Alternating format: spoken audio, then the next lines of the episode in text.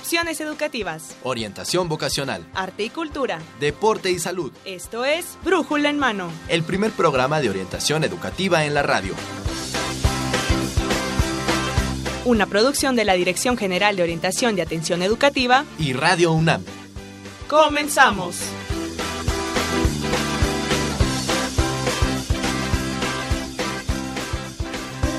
Muy buenos días, queridos radioescuchas. El día de hoy, 25 de abril del 2016, arrancamos nuestro programa número 1035, Adicciones Tecnológicas en Niños y Adolescentes, un programa muy interesante. Les recuerdo el contacto al cual se pueden comunicar con nosotros, el correo brújula nuestro Facebook brújula en mano y el Twitter arroba brújula. Además tenemos el contacto telefónico al número 5536 8989 y 5536 4339. Son las 10 de la mañana con 7 minutos y le cedo nuestros micrófonos a nuestra querida conductora Marina Estrella Chávez. Gracias Magda y bueno pues vamos a iniciar este programa 1033 de Brújula en Mano. Esperemos nos acompañe en la próxima hora. Nuestro tema, como ya lo dijo Magda, es adicciones tecnológicas en niños y adolescentes y bueno pues en los micrófonos vamos a estarlos acompañando. Evelia Valdovinos, muy buenos días. Y en orientación en corto va a estar con nosotros Fabiola Benítez y Eduardo Acevedo. Además de Maxta, que ya se presentó con nosotros. Además de, de este tema de adicciones tecnológicas, vamos a tener nuestro noticiero Orientación en Corto, vamos a tener también nuestra sección de Senderos del Lenguaje y vamos a tener también regalos Evelia. Sí, hoy tenemos siete revistas. Es la revista mexicana de sociología. Esperamos que se comunique con nosotros para que nos diga su respuesta. La pregunta el día de hoy es, ¿cuántas horas dedica usted al uso de las tecnologías? Así es, para que estemos en sintonía y platíquenos usted cuántas horas le dedica a las tecnologías, ya sea al teléfono, al internet. y bueno, pues este que, eh, qué le sucede a usted si no trae celular a lo mejor no le sucede nada verdad o a lo mejor se regresa por el celular a su casa vamos a hablar de todas estas cosas que sucede con la tecnología. Acompáñenos la próxima hora y bueno, pues vamos a dar inicio con nuestro, nuestro noticiero Orientación en Corto para que nos platique tanto Fabiola como Maxa como Lalo cuáles son las recomendaciones de esta semana. Ok, pues buen día. Eh, hablando un poco de lo anterior, yo creo que es el apocalipsis si olvidas el, el celular, definitivamente. Pero ok, sigamos, vámonos a nuestras recomendaciones. Esto es orientación en corto.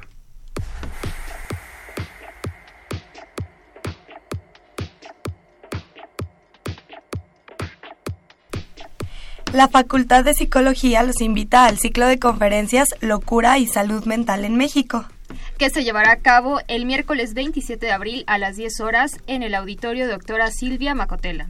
Además, el Centro de Enseñanza de Lenguas Extranjeras realizará una velada rumana. Esto será en el auditorio Rosario Castellanos el miércoles 27 de abril a las 18 horas. ¿Y quieres encontrar editoriales distintas y novedosas que no encuentras en las grandes librerías? Entonces asiste al cuarto tianguis de la diversidad textual llamado Los Otros Libros que organiza Radio UNAM. Esto será el 27, 28 y 29 de mayo en Adolfo Prieto, número 133, Colonia del Valle. Aquí los esperamos. Y para reflexionar sobre temas sociales, la Casa del Lago te invita a sus cuatro exposiciones. Gravedad, una rosa tiene forma de una rosa, oficios e instintos, Mil cortes, imagen de un instante y antes del fin del mundo. Esto se estará presentando hasta el 29 de mayo de miércoles a domingo. La entrada es libre. Y también el Museo Universitario Arte Contemporáneo trae para ti el trabajo del colectivo cubano Los Carpinteros. Con singulares y caprichosas piezas que pretenden ser un eco de hechos sociales. La exposición estará hasta el 4 de septiembre del 2016. Y si lo tuyo es el cine, entonces asiste al curso que la Coordinación de Difusión Cultural y el Centro de Estudios Cinematográficos ofrece. Narrativa y Cine, que imparte el maestro Juan Mora los días 4, 11, 18, 25 de mayo y 1 de junio, en la sala Manuel González Casanova. Y bueno, estos talleres eh, de la Dirección General de Orientación y Atención Educativa están muy buenos. Eh, por ejemplo, Eduardo. Por ejemplo, preparando mi entrevista de trabajo o herramientas para elaborar un currículum u obteniendo el trabajo que deseo. Todos estos talleres se imparten en el Centro de Orientación Educativa de la Dirección General de Orientación y Atención Educativa. Esto se encuentra entre la Facultad de Ingeniería y la Facultad de, Arquitectura. Esto es frente a las islas en, en Ciudad Universitaria. Y por último, los invitamos a vernos en la barra de programas educativos e de Mirador Universitario. Sí, con la serie Transformándome a través de mi vida en pareja todos los miércoles por mirador.coaed.unam.mx en punto de las 9 de la mañana. Sí, este programa muy interesante, es su, cuarta, su cuarto programa. Sí, está muy padre, así que chequenlo por Mirador. Sí, para más información de todas estas actividades, pueden ponerse en contacto con nosotros a los teléfonos 5536 8989 y 5536 4339. Y por Facebook, eh, Brújula en Mano o Twitter, arroba Brújula en Mano. De hecho, también pueden checar la transmisión en vivo de este programa de radio en Facebook o a través de YouTube en nuestro canal Brújula en Mano. Muy bien, entonces esto fue todo por nuestra parte, fue orientación en corto. Los orientaron Fabiola Benítez, Eduardo Acevedo y Maxta González. Regresamos los micrófonos a Brújula en Mano. Muchas gracias por estar con, con nosotros en este orientación en corto y bueno, pues a ustedes cuál fue la, la recomendación que más les llamó la atención. Pues está lo de cine, eh, la Facultad de Psicología, la de Locura y Salud Mental en México, que no me caería nada mal ir. Eh, y había unos cuantos también. Y pues varias, también las exposiciones que está haciendo Casa del Lago, están muy, interesantes. O los talleres de la DGUAE, ¿no? Que son importantes para empezar como una vida laboral, ¿no? Así es, y ahorita que ya no hay clases en la Escuela Nacional Preparatoria y que, bueno, pues ya están también terminando las clases a nivel licenciatura, bueno, pues no caería mal este tipo de actividades. Claro. ¿Verdad? Porque regresa, regresamos a, clases hasta agosto aproximadamente, a finales de agosto. Sí, de todos modos, en el transcurso de la siguiente semana tendremos más actividades para que estar en constante movimiento, ¿no? Exactamente. Y bueno, pues si usted le interesó alguna de estas actividades, llámenos 5536-8989 o escríbanos en Facebook a través de Brújula en Mano. Bueno, pues eh, esperamos que sus llamadas para que usted se gane una de estas revistas, que es la revista mexicana de sociología. Y bueno, pues seguimos con nuestra sección de senderos del lenguaje y vamos a escuchar el origen de la palabra carajo. Y el Instituto de Investigaciones Filológicas de la UNAM presentan Carajo Sustantivo. Expresión coloquial que denota enfado o rechazo. Por ejemplo, al carajo el informe y vete al carajo. También se usa como adjetivo y significa muy grande o intenso. Ejemplo, un frío del carajo. Diccionario de la Real Academia Española. Para conocer más a fondo el origen del famoso carajo, escuchemos a Beatriz Espejo del Instituto de Investigaciones Filológicas de la UNAM. La palabra carajo en realidad es un término náutico. Viene de una cestita que se ponía, una especie de cesta, que se ponía en, el alto de los barcos, en los mástiles, para que desde allí con sus catalejos alguno de los marineros subiera a, otear el panorama.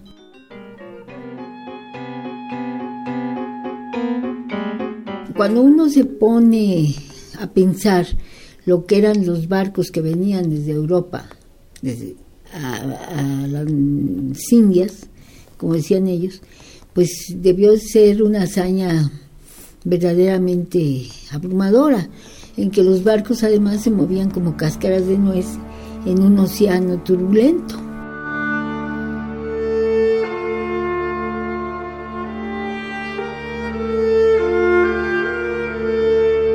La experiencia de la tripulación de este tipo de barcos en alta mar fue descrita en Reunión de Julio Cortázar. Nada podía andar peor, pero al menos ya no estábamos en la maldita lancha entre vómitos y golpes de mar y pedazos de galleta mojada, entre ametralladoras y babas, hechos un asco, consolándonos cuando podíamos con el poco tabaco que se conservaba seco, porque Luis, que no se llamaba Luis, pero habíamos jurado no acordarnos de nuestros nombres hasta que llegara el día, había tenido la buena idea de meterlo en una caja de lata que abríamos con más cuidado que si estuviera llena de escorpiones. Pero qué tabaco ni tragos de ron en esa condenada lancha, bamboleándose cinco días como una tortuga borracha, haciéndole frente a un norte que la cacheteaba sin lástima, y ola va y ola viene, los baldes despellejándonos las manos, yo con un asma del demonio y medio mundo enfermo, doblándose para vomitar como si fueran a partirse por la mitad.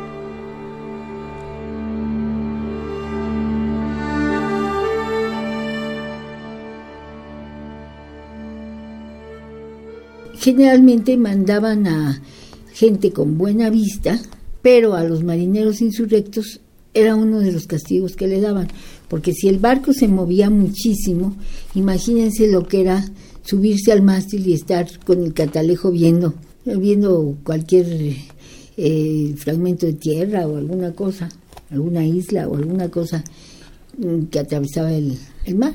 Eh, entonces a los insurrectos, como les digo, Muchas veces el castigo era mandarlos al carajo, es decir, subirlos allá arriba para que nadie, este, no tenerlos encima molestando. Escuchamos a Beatriz Espejo del Instituto de Investigaciones Filológicas de la UNAM. Alguien me deletrea, alguien me deletrea. Desentrañando lo más íntimo del lenguaje.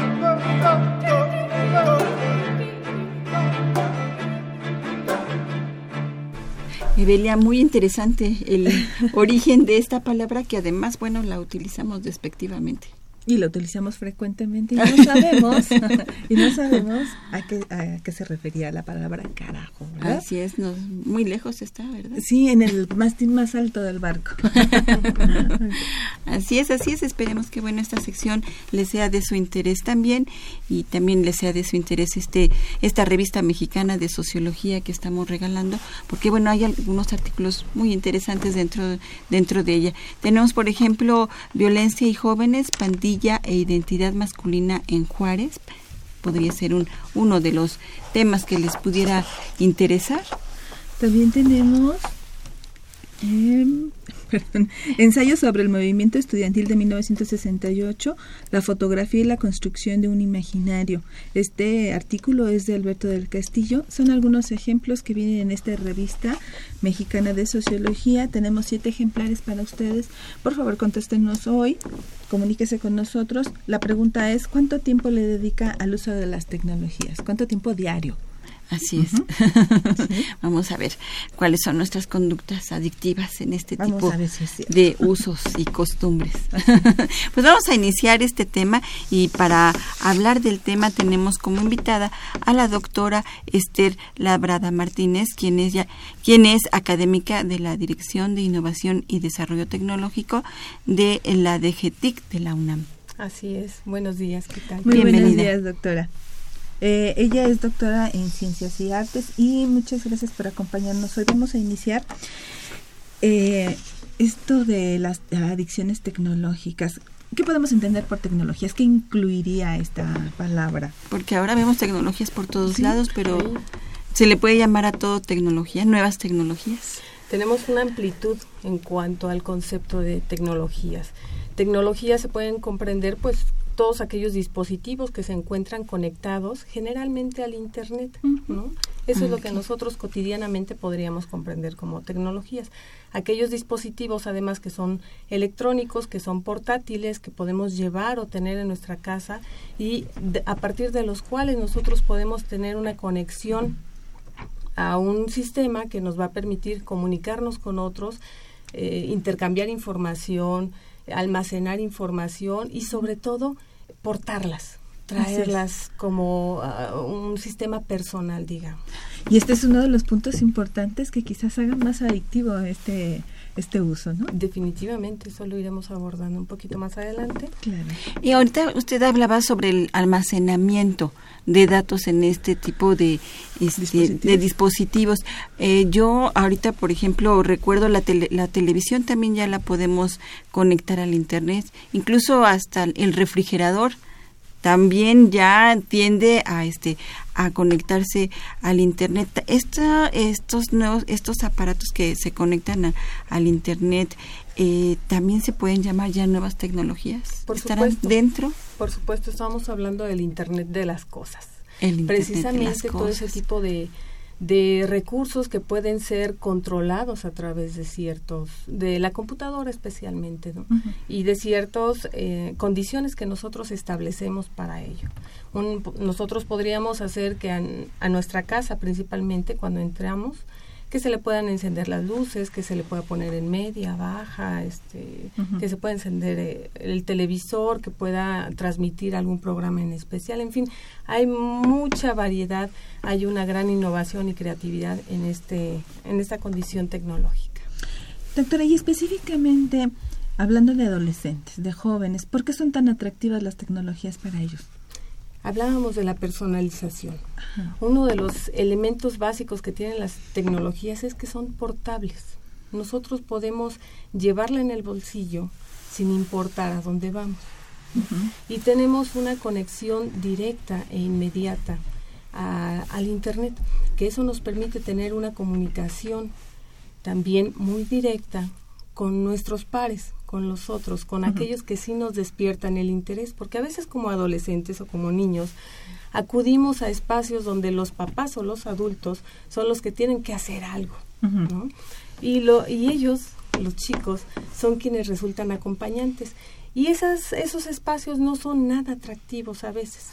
Entonces, las tecnologías en sí, cuando son portátiles, cuando son personales, tienden a ser una puerta de salida, una puerta de acceso a un mundo de conexión con los otros, con aquellos precisamente que les comentaba, que sí nos despiertan un interés para estar, para platicar, para compartir, para convivir, para reír, en fin.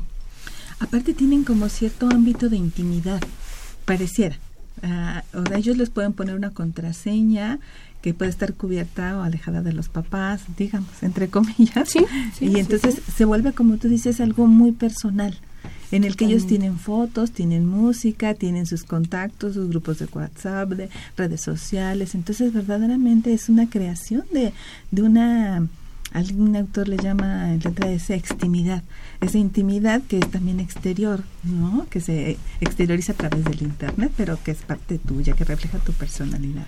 Vamos a añadir también que las tecnologías están diseñadas para eso para despertar el interés en los jóvenes o las personas en general, ¿por qué no? También nosotros, ¿no? Hay que reconocer esta situación.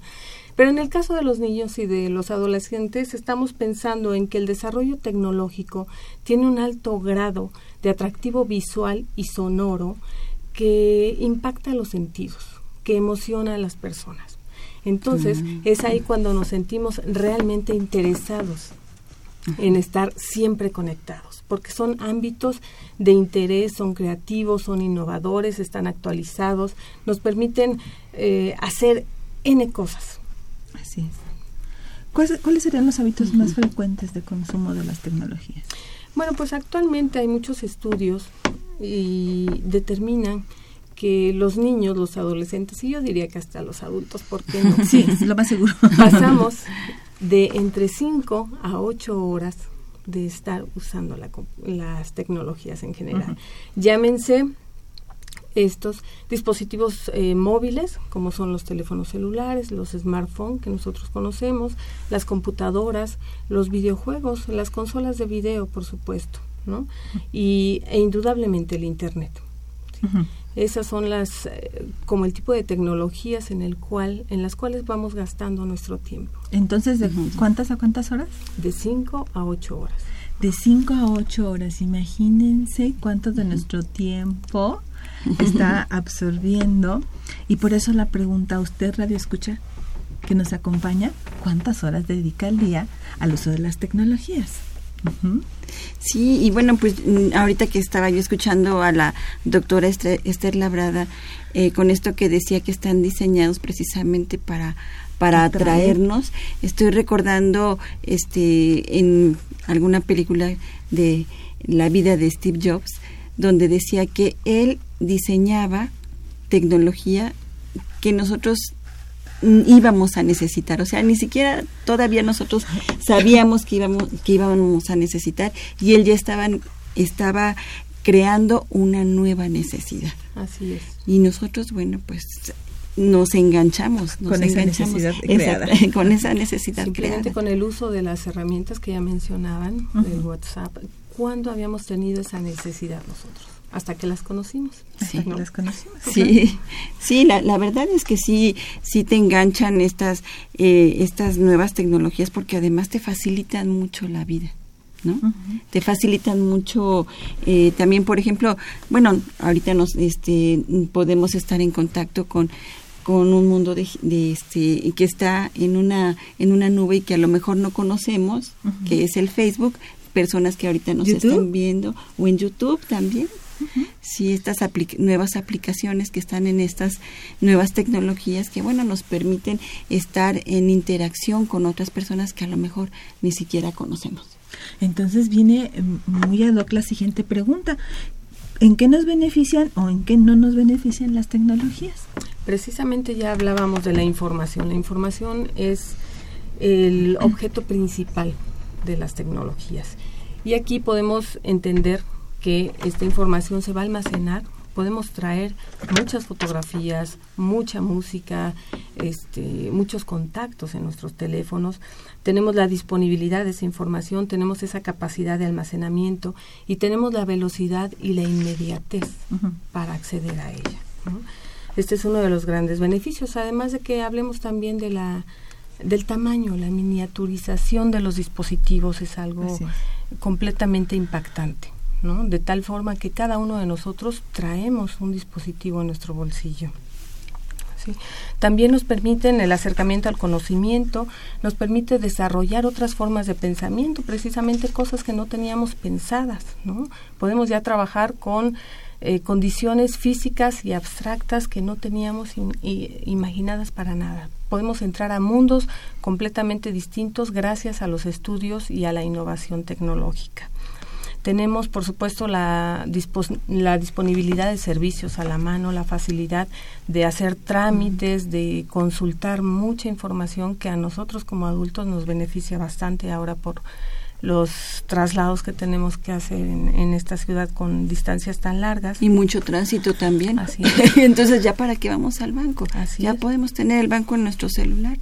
Sí, yo creo que uno de los beneficios primordiales de las tecnologías es que tenemos un mundo conectado, conectado con personas, con servicios, con información, con conocimiento.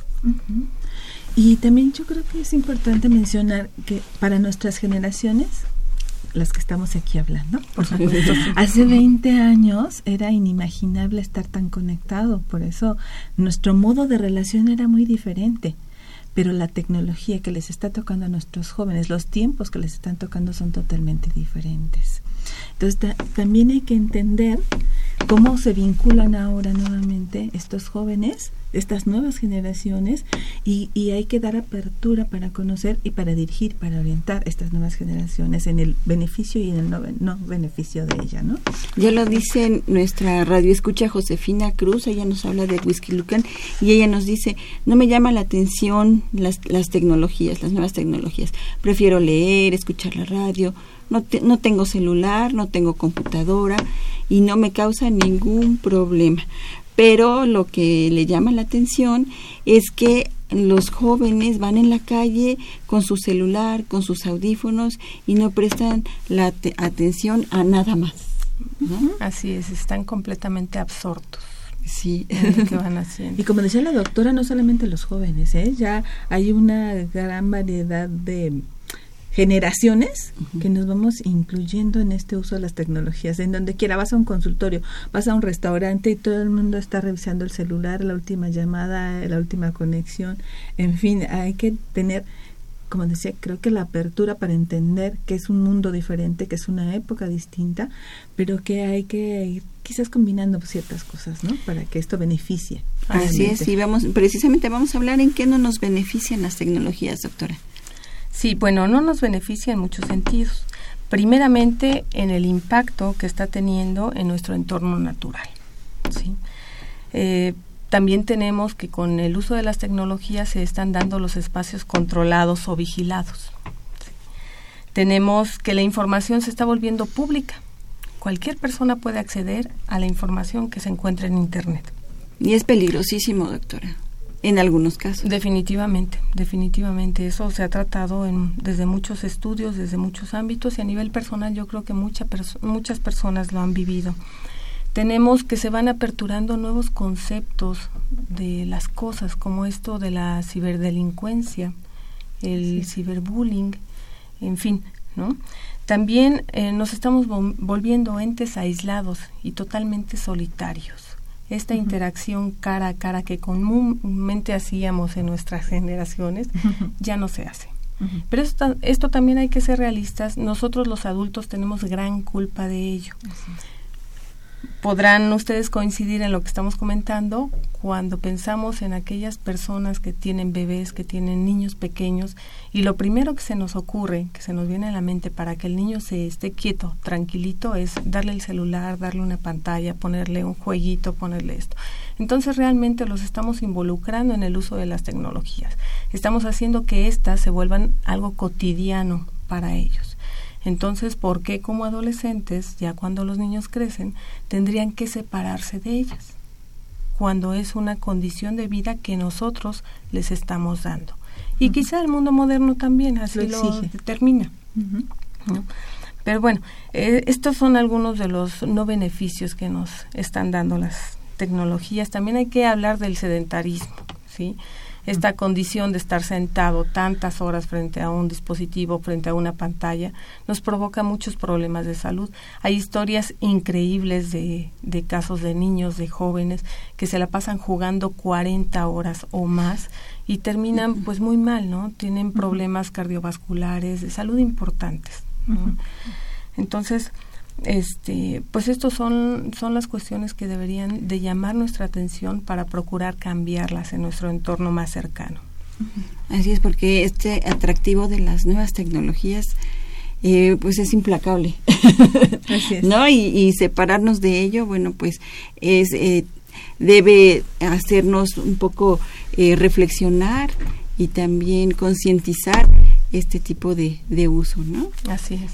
Bueno, pues vámonos a una, a una cápsula para seguir platicando con la doctor, la doctora Esther Labrada Martínez de este tema de las adicciones tecnológicas y también pues le damos a usted esta oportunidad de poder tener su opinión acerca de este tema. Llámenos 5536 8989. Vámonos a una cápsula.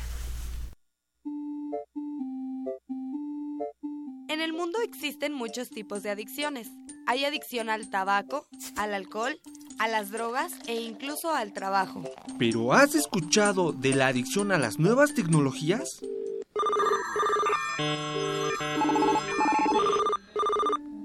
Según el Instituto Nacional de Estadística y Geografía, el 46% de los usuarios se conectan a diario a Internet. La Asociación Mexicana de Internet informó que el tiempo promedio de conexión diario de los cibernautas es de 5 horas. Esto es casi la mitad del tiempo que te mantienes activo diariamente.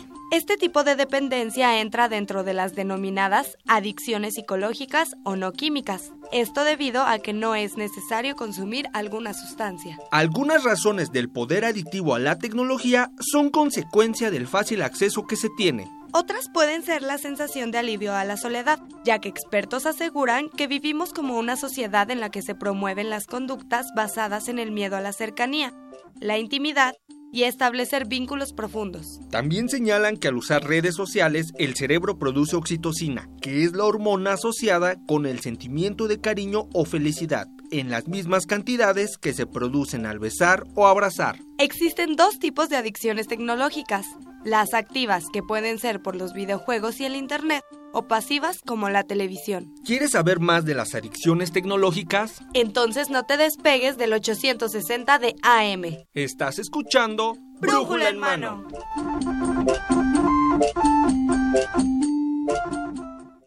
Bueno, ¿y qué tal? ¿Qué tal con estas tecnologías que nos producen sensaciones? Adicciones. Ah, adicciones. Y sensaciones, por supuesto. ¿Sí? De diferente manera que nuestros tiempos, pero son sí, le recomendamos esta película que se llama Her. Her. Her en, eh, ella, ella en, en, español. Y bueno, está muy, muy, muy interesante. Esperemos que no vayamos para allá. está muy interesante. vea esta película. Ven, bueno, vamos a, a la siguiente pregunta. Es ¿por qué los jóvenes no hacen un uso adecuado de las tecnologías de comunicación? Ah, esa es una excelente pregunta. Porque también nos toca a nosotros, como adultos, reconocer en qué estamos fallando. ¿sí? Como decíamos, nosotros hemos sido los causantes de que ellos vivan una cotidianidad con, las, con el uso de las tecnologías. Entonces, para los jóvenes no hay límites ellos no conocen límites frente a una pantalla. Ellos tienen problemas cuando la están usando para determinar el tiempo que llevan ahí, cuánto tiempo le han dedicado a ello. Ese es el primer eh, problema principal que ellos tienen.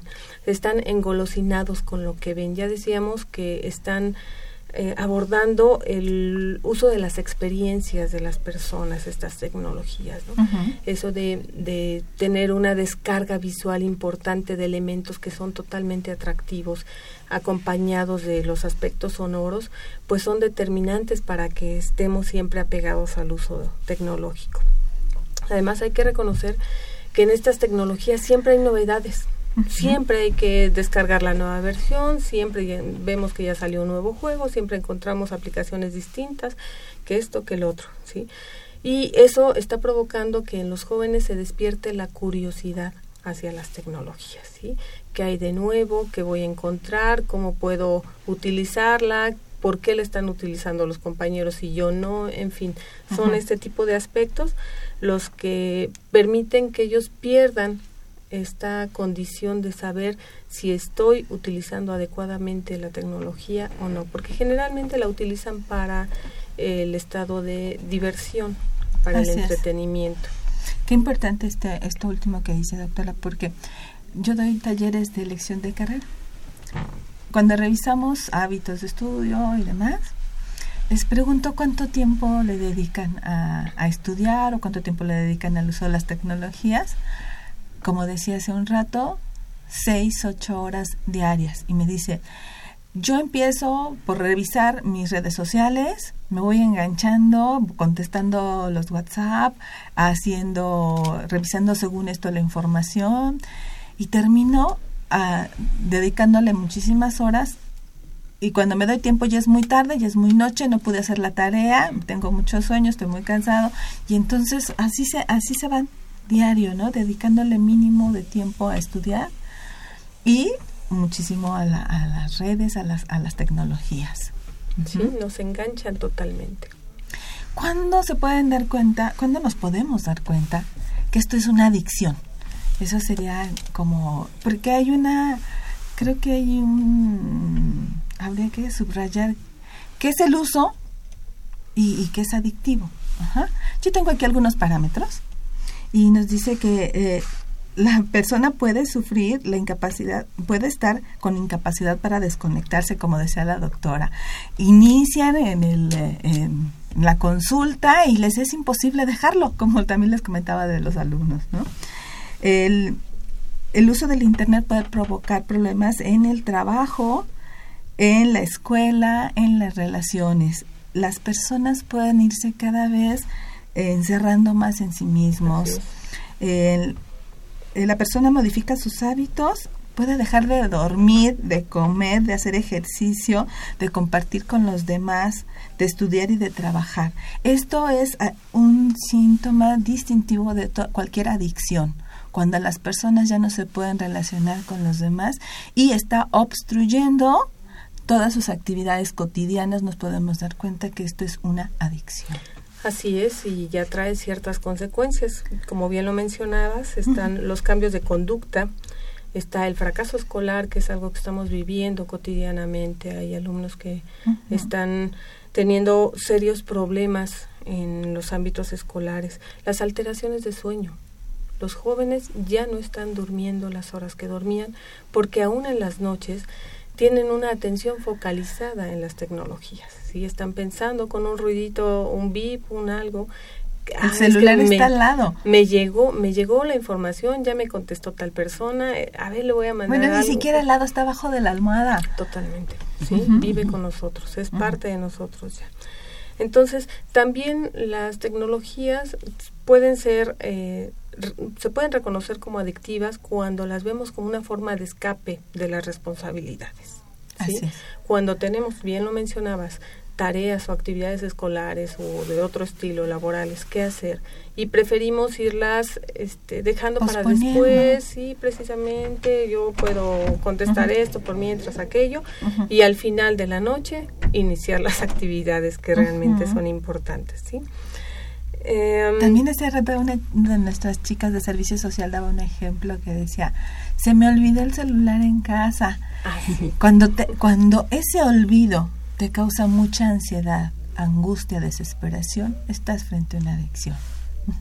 Cuando, si yo voy al trabajo, voy a la escuela, me doy cuenta que se me olvida el celular y me tengo que me tengo que regresar, estoy frente a una adicción. Sí, así es. Algo bien importante también es observar a los jóvenes y reconocer sus cambios conductuales.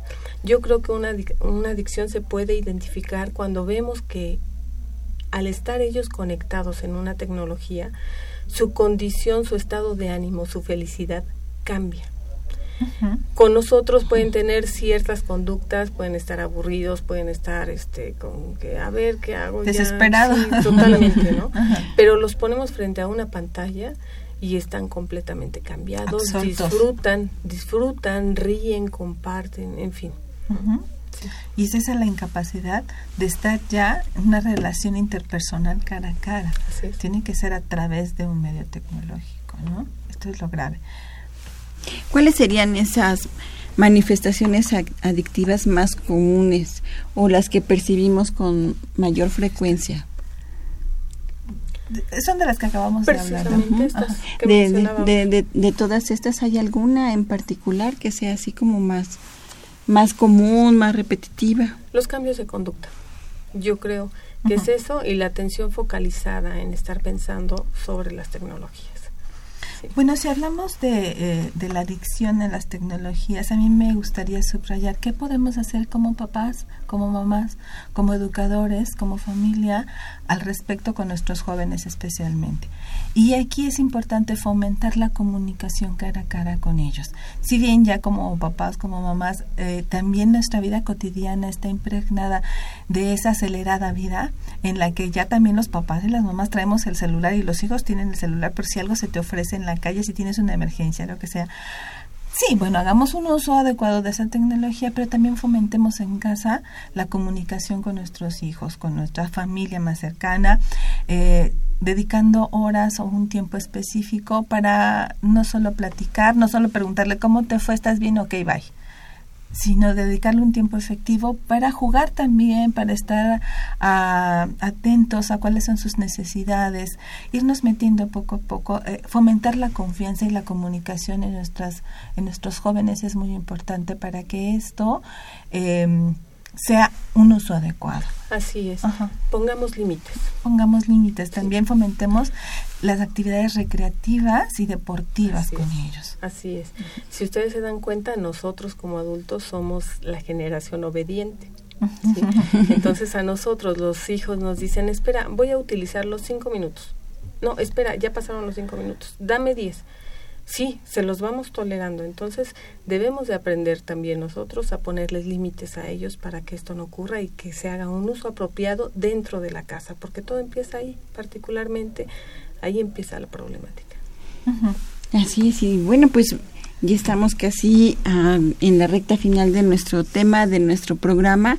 Pero bueno, antes vamos a tener un bloque, un, bloque de, de, información de nuestra carrera que en esta ocasión vamos a tener en la UNAM sus carreras y su campo laboral, la carrera de cinematografía. Acompáñenos para escuchar esta información de esta carrera y no se vaya porque vamos a regresar para terminar y tener una conclusión de adicciones tecnológicas en niños y adolescentes. No se olvide de llamarnos al 5536 8989 para llevarse una de nuestras revistas mexicanas de psicología.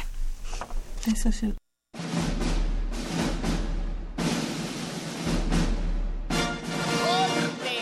¿Qué pasó con ese encuadre? Ay, pero si se ve bien cuadrado, mi direct. Ahí hay demasiada luz. Cambien la dirección de esa lámpara. Maquillaje, por favor. Les dije que no le brillara la cara. ¿Cómo no voy a brillar si soy una estrella? Prevenidos, empieza grabación en 3, 2, 1.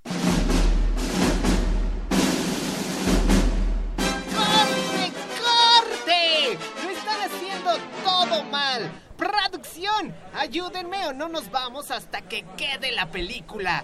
Si Polanski viera esto, se infarta del coraje. ¡Vamos a grabar! La tercera es la vencida. En 3, 2, 1. El egresado de cinematografía plasma sus conocimientos y su sensibilidad en trabajos de animación, de ficción y documentales, gracias a los cuales despiertan la conciencia en la sociedad y el público que tiene acceso a su obra. El aspirante debe tener amplia cultura general y gusto por el teatro, la pintura, la música y la literatura, también nociones teóricas del cine mundial y mexicano. La capacidad de crítica y autocrítica, así como de resistencia, es fundamental para esta carrera, además de facilidad para trabajar en equipo. Recuerda que esta carrera es de ingreso indirecto. Para más información puedes consultar la página www.oferta.unam.mx. La licenciatura en cinematografía es impartida en el Centro de Estudios Cinematográficos, mejor conocido como CUEC, con duración de 8 semestres. Cinematografía es una de las 117 licenciaturas que ofrece la UNAM. Esto fue la UNAM, sus carreras y su campo laboral. Nosotros somos Maxta González, Eduardo Acevedo, Antonio Peralta. ¡Bravo! ¡Bravo! ¡Qué buen trabajo, equipo! ¿Ya nos podemos ir a comer direct? El primer programa de orientación educativa en la radio. Brújula en mano. Entrevistas, debates, eventos culturales y deportivos, académicos y recreativos. Y todo lo que deseas saber sobre el campo de la orientación educativa. Escúchanos todos los lunes de 10 a 11 de la mañana. Por Radio UNAM 860 de amplitud modulada. Y en internet en www.radionam.unam.mx. Brújula en mano, el primer programa de orientación educativa en la radio opciones educativas, información escolar, becas, bolsa universitaria de trabajo, servicio social, premios y reconocimientos, formación cívica, medio ambiente, salud y calidad de vida, turismo y recreación. Bien, pues ya tuvimos en nuestra sección la UNAM sus carreras y su campo laboral, este trabajo de nuestro equipo de servicio social acerca de la carrera de cinematografía. Bravo, bravo, ellos están aplaudiendo por este gran trabajo muy creativo. Y bueno, pues si usted tiene eh, más dudas sobre esta carrera o alguna otra carrera, lo invitamos a que eh, este, vaya a la página www.dgoae y ahí .unam.mx y ahí vamos a tener una liga para que usted tenga toda esta información de la oferta académica que tiene la Universidad Nacional. Así es. Sí, y bueno, pues tuvimos una, una llamada de Adriana García, ella nos habla de Tultitlán y nos dice que su hija ya no convive igual con sus amigos porque ellos solo están en el teléfono y se siente frustrada porque ya no hacen lo mismo que antes. La invitamos a que siga nuestras recomendaciones que vimos hace unos minutos. Eh, posiblemente por ahí estará la solución de poner límites, de, de tratar de convivir más con actividades que les sean atractivas, Sabemos que es difícil, que una cosa es decirlo y que los chicos están ahorita muy metidos en su entorno social, que para ellos lo más importante va a ser en este momento lo que digan sus pares, sus amigos, y si ellos, los amigos se dedican al teléfono y al internet y demás, pues seguramente va a ser difícil despegarla, pero con paciencia, con perseverancia, poniendo límites en casa, dándole un tiempo y verdaderamente cumpliendo con este con estos parámetros podemos ir eh, jalando nuevamente a los jóvenes a que no sean adictos, que, sea, que hagan un buen uso de las tecnologías, porque eso es importante en esta era en que nos tocó vivir, pero que también hagan otras cosas.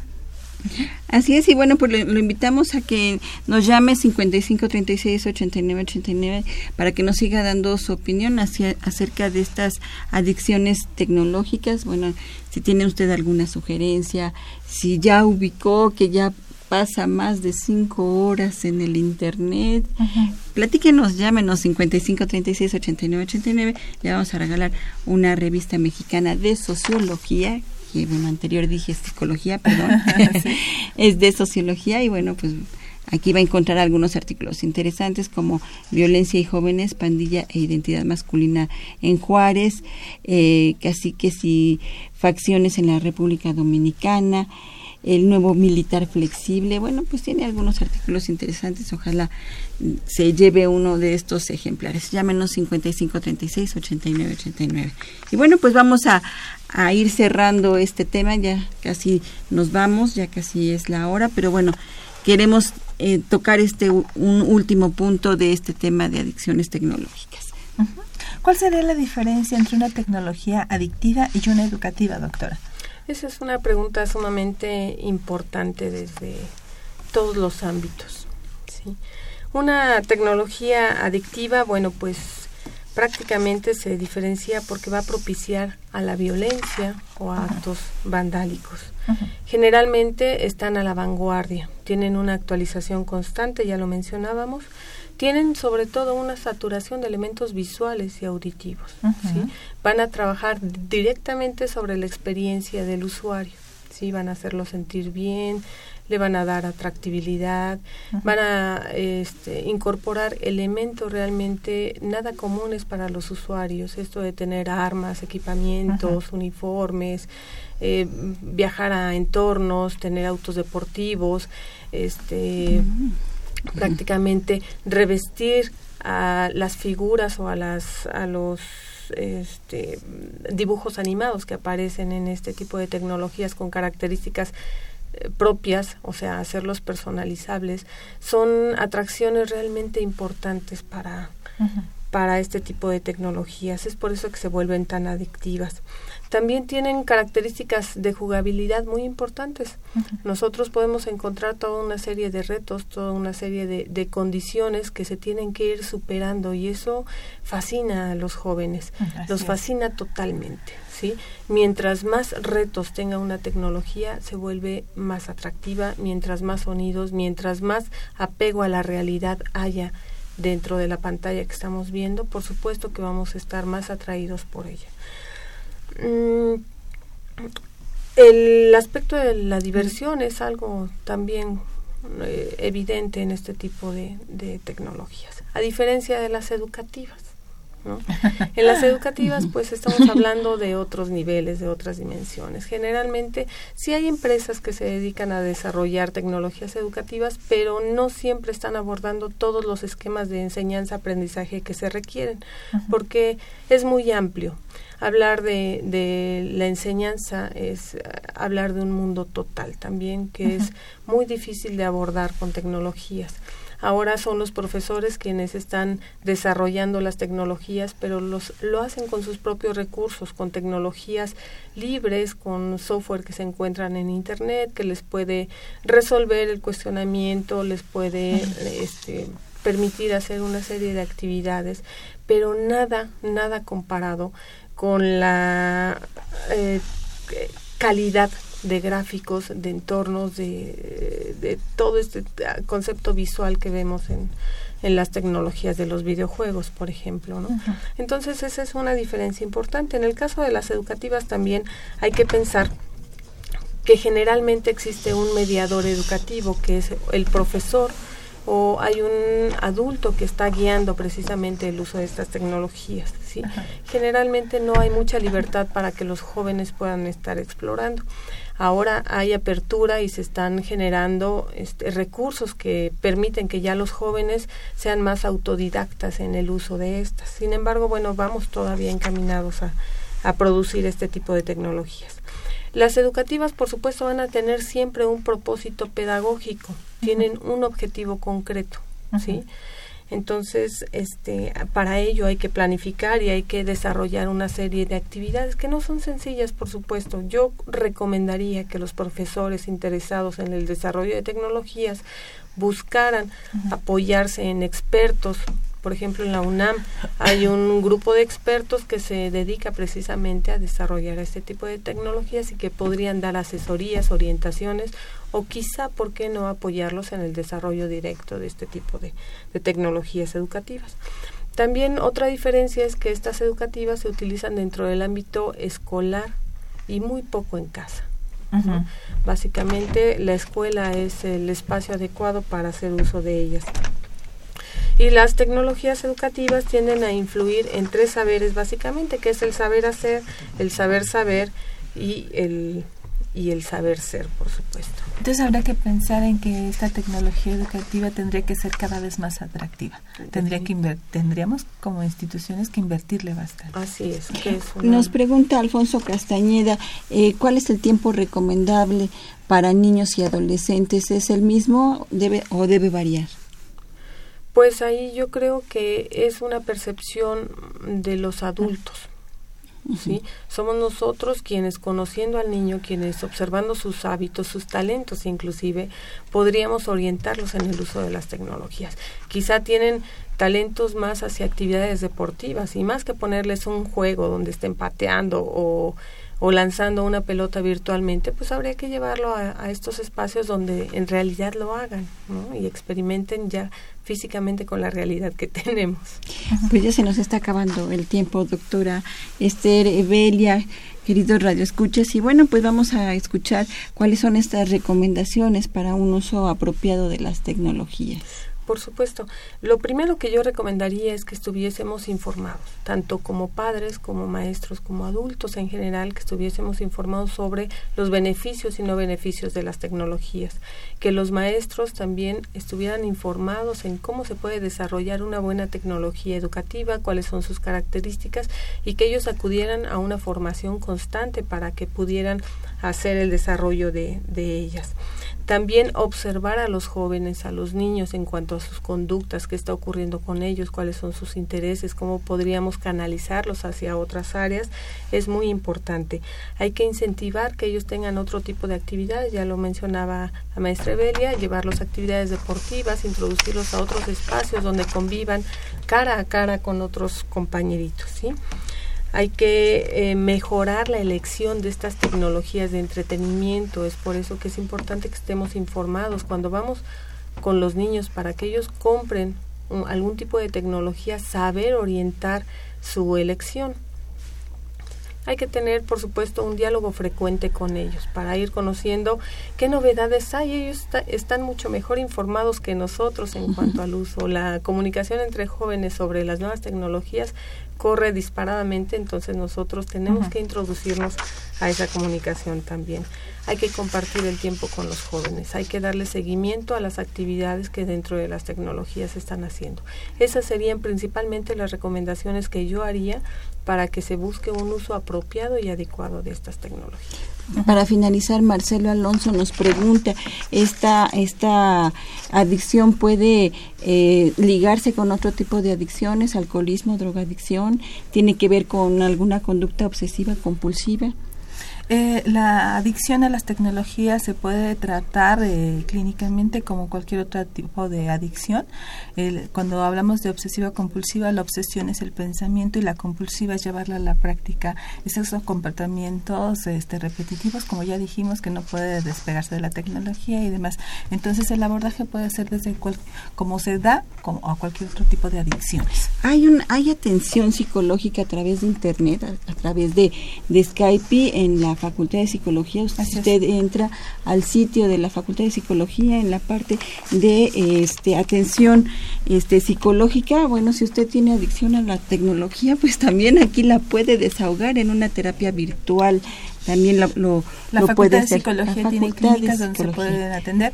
Atención psicológica por teléfono en la UNAM y en la UAM también. Así es, por teléfono presencial y también por Skype se dan estas este tipo de terapias. Pues ya llegamos, se nos terminó el tiempo y bueno, pues estamos recibiendo muchos comentarios de ustedes, síganos llamando 55 36 89 89, vamos a seguir en el teléfono y vamos a seguir poniendo más información en nuestra página de Facebook si usted quiere seguir atenta a este tema. Nos despedimos de este programa y le damos las gracias a la doctora Esther Labrada Martínez por haber estado con nosotros. Gracias a ustedes, es un gusto. Bien, y bueno, pues seguimos en contacto a través de Facebook, a través del teléfono 5536-8989 y le damos la las gracias en los controles técnicos a Gerardo Zurrosa, también en la producción y locución a Miguel González, Fabiola Martínez, Eduardo Acevedo, Magda González y Antonio Peralta. En la producción general y realización a Saúl Rodríguez y en la conducción estuvimos con ustedes Evelia Valdovinos y Marina Estrella. Los esperamos la próxima próxima semana con el estudios, tema de estudios profesionales y mercado laboral. No deje de vernos y de escucharnos y nos vemos y nos oímos la próxima semana. La Dirección General de Orientación y Atención Educativa y Radio UNAM presentaron Brújula en Mano, el primer programa de orientación educativa en la radio.